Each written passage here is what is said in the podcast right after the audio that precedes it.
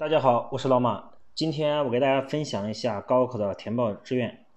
因为咱们二零二零年的七月八、七月七号和七月八号这两天是咱们的高考，这也是对咱们 K 十二教育来说，呃，比较重要的一个日子，也是宣传的一个重要的日子。咱们今年高考虽然是因为疫情对高三可能有一定的影响，不过这只是其中很小的一个关键因素。因为如果要说因为这个因素啊，今年考大学本科的录取分数线下降十几分儿，这种可能性是不大的，所以千万不要抱抱有一些侥幸的心理。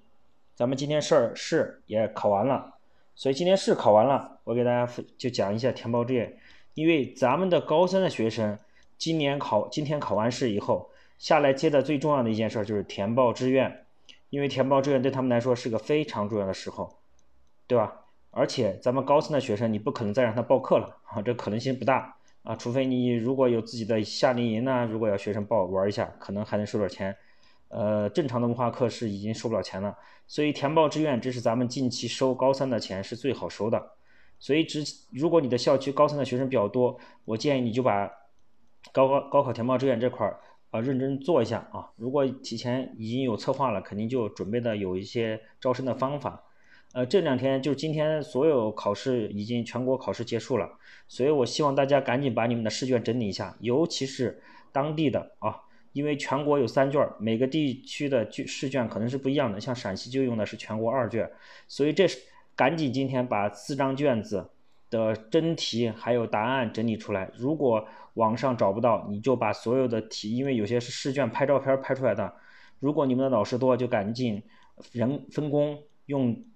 电脑把所有的这些题敲上电脑，敲到 Word 版本，就方便使用。为什么呢？因为你把这些真题和答案出来以后，赶紧这边要邀约家长过来